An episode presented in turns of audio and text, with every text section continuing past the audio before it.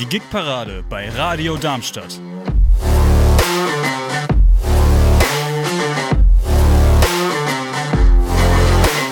Sie empfangen uns auf der 103,4 MHz und im Internet unter radiodarmstadt.de. Jetzt auch als Podcast. Das ist die Band Hartmann. Die sind eine Hardwork-Band und am Telefon habe ich Oliver Hartmann. Hallo. Hallo, Leon. Ich habe schon verraten, ihr seid eine Band. Wie viele seid ihr denn in dieser Band? Wir sind eine Viermannbesetzung. Und was ist da die Rollenverteilung? Wer macht da was? Ich bin Gitarrist und Sänger, äh, dann ist noch ein Bassist dabei, Schlagzeuger und aktuell ein Keyboarder. Und wie habt ihr euch gefunden? Ähm, also die, die Band, also die Besetzung gibt es im Prinzip seit 2005, seit dem ersten Album. Seit 2005 hat natürlich dann doch das eine oder andere Bandmitglied mal das Karussell gedreht und jemand ist gegangen oder jemand ist neu dazugekommen. Wer aktuell immer noch dabei ist, seit dem ersten Tag ist unser Bassist, der Armin Donderer, mit dem ich schon seit Mitte der 90er Jahre in Bands zusammenspiele. Und äh, seit vielen Jahren ist aber äh, der Schlagzeuger Markus Kullmann dabei, der unter anderem auch äh, mit vielen anderen Acts unterwegs ist oder war, mit Glenn Hughes unter anderem. Und äh, neu am Keyboard ist der Markus Nanz bei uns seit ein paar Monaten. 2005 ist schon dann eine ganz schön lange Zeit, da war ich gerade einmal äh, zwei Jahre alt. Äh, deswegen, damit ich mir das vorstellen kann, jetzt ohne Telefon hat man ja auch kein Bild. Äh, wie alt seid ihr so ungefähr im Durchschnitt? Wir sind jetzt quasi alle in der berühmten Ü50, genau. Und äh, ja, los ging es, wie gesagt, 2005. Ich war vorher schon in diversen Bands aktiv. Die bekannteste davon wahrscheinlich Advanced. Das war eher eine Neoklassik Power Metal Band aus Deutschland, die aber so Anfang der 2000er recht erfolgreich war. Und nachdem ich dort aufgehört habe, habe ich eben angefangen, äh, eigene Songs äh, zu schreiben, eben in einer anderen Richtung, mehr in die Richtung Rock, Hard Rock. Und das erste Album kam, äh, wie gesagt, 2005 raus. Ist mittlerweile 17 Jahre her. Ja, Wahnsinn. So geht die Zeit rum wenn du dann schon so lange Musik machst und dann auch es schon so viele, auch noch weitere Personen gibt, mit denen du dann schon so viel Zeit verbracht hast, könnt ihr dann von dem ganzen Leben von euren Musikprojekten? Ich sag mal, in, in der Summe aus dem, was wir alle als Musiker tun, ja. Äh, jetzt nur von dem, was wir mit Hartmann machen, zu leben, ist wirklich schwierig. Aber jeder von uns ist, äh, ich sag mal, mehrbeinig da aufgestellt. Ich habe noch ein Pink Floyd Tribute, das heißt Echoes, mit dem wir auch teilweise europaweit unterwegs sind, was sehr, sehr gut läuft. Unter anderem bin ich Teil von, von Avantasia, äh, eine Rock-Metal-Oper, die jetzt auch aktuell gerade auf Tour ist und, auf Festivals spielt in ganz Europa. Und äh, ich mache viele, viele Studiojobs auch für Radiosender, für Bands und für alles Mögliche. Äh, ja, man muss ein bisschen breit aufgestellt sein und dann geht das. Also natürlich die letzten zwei Jahre mit Corona mal ausgeklammert, die waren eher eine Katastrophe, aber auch das äh, ging irgendwie rum und äh, man hat dadurch vielleicht sogar anderweitig mal die Zeit gehabt, sich nur auf ein Projekt zu konzentrieren. Und das habe ich eben in der Zeit dann hauptsächlich mit Hartmann gemacht, um Songs zu schreiben, zu produzieren, eben für das Album, was jetzt im September dann erscheint. Wenn ihr dann alle mehrgleisig unterwegs seid, wie schafft ihr das, einen Termin noch für eine Tour zu finden? Ich stelle mir das sehr schwer vor, wenn dann alle noch irgendwie andere Projekte haben und man das alles unter einem Hut packen muss und dann hat man auch sowas wie ein Privatleben. Wie, wie machst du das? Wie macht ihr das? Das ist, ist nicht immer ganz einfach. Ich sage immer, äh, das, es fühlt sich manchmal an, als hätte man fünf Töpfe, aber nur vier Headplatten. Man muss das immer hin und her schieben. Und es gibt natürlich dann auch Zeiten, wo, wo äh, Sachen über Kreuz gehen und, und sich Sachen überlappen. Äh, das macht es natürlich nicht einfach, aber auf der anderen Seite, toi, toi, toi, äh, äh, solange wir alle Jobs haben und gefragte Musiker sind, oder vielleicht, ich kann jetzt für mich alleine nur sprechen, dann äh, bin ich sehr, sehr froh drum und äh, es wäre schlimmer, wenn man nichts zu tun hätte. Ja? Auf jeden Fall. Wenn du schon so viel Erfahrung sammeln konntest, dann frage ich dich am besten nicht schon überall, wo du denn Auftritt hast, sondern was waren so deine Highlights? Es gab natürlich jetzt in, der, in, in, meiner Karriere viele, viele Highlights, aber ich würde mal sagen, so äh, die Touren, die wir so mit Avantasia machen, die wirklich dann auch weltweit sind, das sind schon wirklich immer Highlights. Auf der letzten Tour waren wir äh, in USA, Südamerika, Australien, Japan, in vielen, vielen anderen europäischen Ländern. Äh, das ist schon ein riesen Spaß und vor allen Dingen ist natürlich schön zu sehen, wenn man irgendwo am anderen Ende der Welt spielt und dort, dort plötzlich irgendwann Australien eine Halle voll ist und äh, äh, die Fans darauf warten, dass man für einen spielt. Das ist schon was Besonderes. Ja. Wie läuft dann die Kommunikation ab mit den Fans, die weltweit verstreut sind? Wie macht ihr das?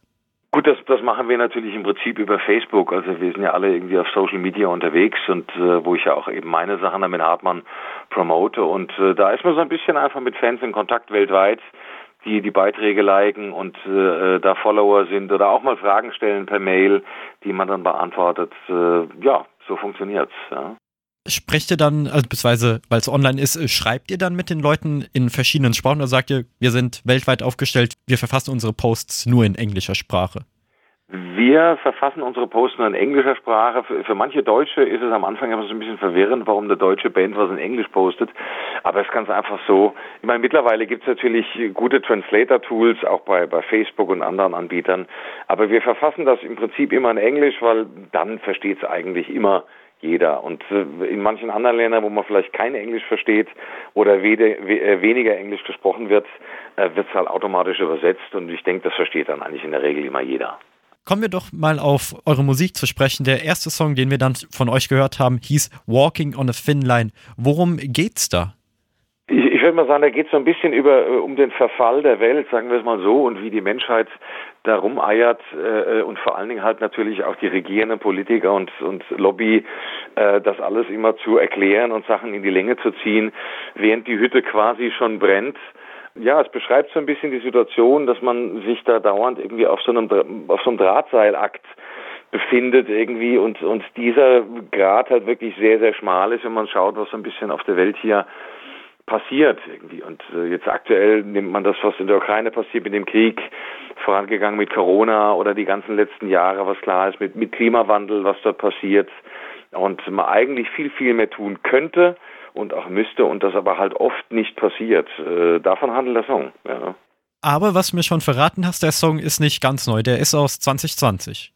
Der ist, ist aus 2020. Das Album äh, erschien zu unserem 15-jährigen Jubiläum, heißt 15 Pearls and Gems, äh, der eben unter anderem fünf neue Titel beinhaltet, äh, von denen auch eben Walking on a Thin Line ist. Äh, dann sind fünf Covertitel dabei aus von 70er und 80er Jahre Rocknummern. Und wir haben fünf Songs äh, aus unserer Kiste rausgekramt von diversen Live-Aufnahmen der letzten 15 Jahre. Das Album kam im April 2020 raus. War natürlich ein ungünstiger Zeitpunkt, weil da die Corona-Pandemie schon äh, voll im Gange war und wir natürlich überhaupt nicht touren konnten. Aber wir haben zum Glück eine, eine ganz gute Fan-Community, eine Fanbase, die dann wirklich auch über unsere Online-Shops die Alben gekauft hat oder Livestream von, von uns geschaut hat und vieles mehr. Also das heißt, es hat eurem Jubiläum und dem Album nicht allzu sehr geschadet. Das ja nicht. Naja, es wäre natürlich schon schön gewesen, mit, mit einem, mit einem Jubiläumsalbum im Speziellen dann wirklich halt auch touren zu können. Das konnten wir im ersten Jahr nicht. Wir, wir haben es dann in einer abgewandelten Form letztes Jahr nachgeholt und waren dann eben nicht elektrisch auf Tour, sondern rein akustisch mit Akustikgitarren und, und äh, Percussions und haben das in einer Viermann-Besetzung gemacht, noch äh, mit Ina Morgan mit dabei, auch eine Sängerin mittlerweile von Avantasia, die ich aber auch schon seit über 25 Jahren kenne, die auch dort gesungen und Gitarre gespielt hat. Und äh, so haben wir akustisch dann eine Tour gemacht und waren dann immerhin in dieser Besetzung 15 Mal letztes Jahr im Sommer unterwegs. Ganz zu Beginn des Interviews hast du mir verraten, dass du dann in der Band der Sänger bist. Deswegen würde mich dann interessieren, wie entstehen eure Songs? Wer hat da Einflüsse und also wie, wie entstehen die und wie kommt ihr auf die Themen? Das ist völlig unterschiedlich. Also ich bin, bin der Hauptsongschreiber bei der Band als, als Sänger und Gitarrist und produziere hier quasi alles. Äh, aber jeder kann natürlich Ideen mit einbringen. Und äh, in, der Regel entsteht meistens irgendwie ein, ein musikalisches, äh, äh instrumentales Bett, was ich hier äh, hier zu Hause vorproduziere. Manchmal hat man aber auch ein Refrain für irgendwas schon im Kopf und versucht das dann umzusetzen, auch mit Gesang schon im Kopf und arbeitet sich dann von dort aus zurück im ganzen Song. Und es kann aber auch mal sein, dass man eine Idee hat, einfach für einen Text, für ein Thema, sich hinsetzt und was schreibt und dann daraus ist, äh, ein, ein Song auch musikalisch entsteht. Das ist immer sehr unterschiedlich. Gibt es da von den Optionen, die du genannt hast, einen Ansatz, der eher einfacher und einer, der besonders schwierig ist? Ähm, kann, kann, ich so nicht sagen. Also der, der für mich äh, gewohnteste äh, Ablauf ist im Prinzip musikalisch ein Bett zu schaffen mit einer Grundidee. Das muss noch kein fertiger Song sein, aber so, ich sag mal, Strophe, Bridge, Refrain, ein grober Ablauf von, von, von der Songstruktur. Dann fange ich an äh, zu texten oder mir Melodien zu überlegen oder Melodien passieren dann im Prinzip beim beim Komponieren dann schon parallel und dann fange ich an im Prinzip äh, einen Text dazu zu schreiben. Äh, dass zuerst ein Text entsteht und dann die Musik passiert eher selten und fällt mir persönlich ja schwerer. Euch hört man dann schon am Mittwoch, den 20. Juli in der Burg Frankenstein, beginnt ab 20 Uhr und mit 24,30 Euro Eintritt. Wie seid ihr auf Darmstadt und die Location, die Burg Frankenstein gekommen? Ist ja schon außergewöhnlicher. Die meisten nehmen sowas wie die Goldene Krone. Ja, die, die Goldene Krone kenne ich natürlich auch noch aus meiner Jugend. Ich bin ja in Darmstadt zur Schule gegangen, habe da mein Abitur gemacht Deswegen ist Darmstadt für mich schon was Besonderes, die ganze Umgebung.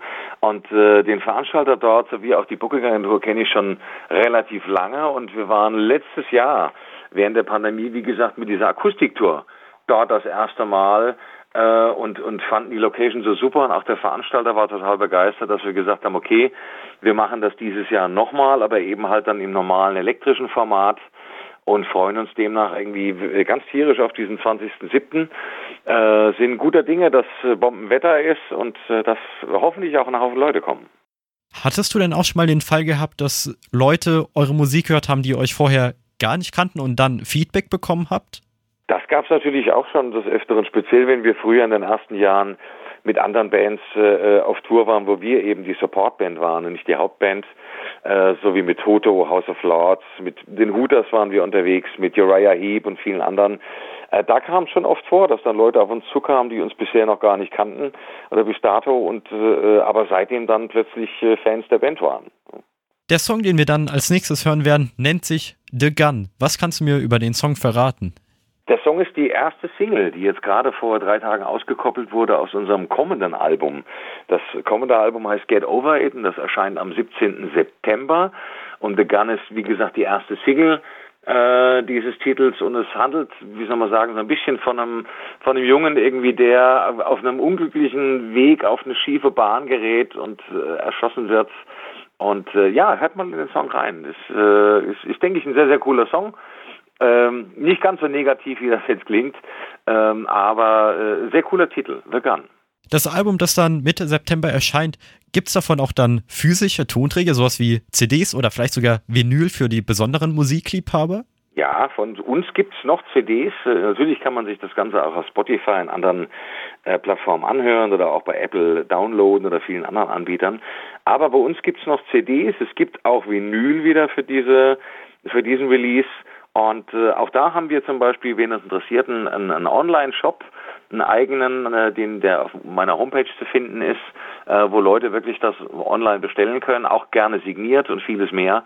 Ähm, wer also Interesse hat, sowas noch physisch zu kaufen, sehr, sehr gerne, könnt ihr bei uns tun und natürlich logischerweise auch bei Amazon und allen anderen großen Versandhäusern. Also, falls euch dann der erste Song Walking on a Thin Line, das Interview und dann der jetzt kommende Song The Gun, die Single-Auskopplung aus dem Album, welches erst im September erscheint, gefallen hat bzw. gefallen wird, dann gibt's mehr davon am Mittwoch, den 20. Juli auf der Burg Frankenstein, beginnt ab 20 Uhr und mit 24 Euro Eintritt. Und dahinter steckt die Hardrock-Band Hartmann. Am Telefon hatte ich dazu Oliver Hartmann und ich bedanke mich bei dir, dass du dir die Zeit genommen hast, um mit mir über dich und eure Musik zu sprechen und wünsche dann euch viel Spaß auf der Burg Frankenstein. Ja, vielen Dank. Ich freue mich drauf.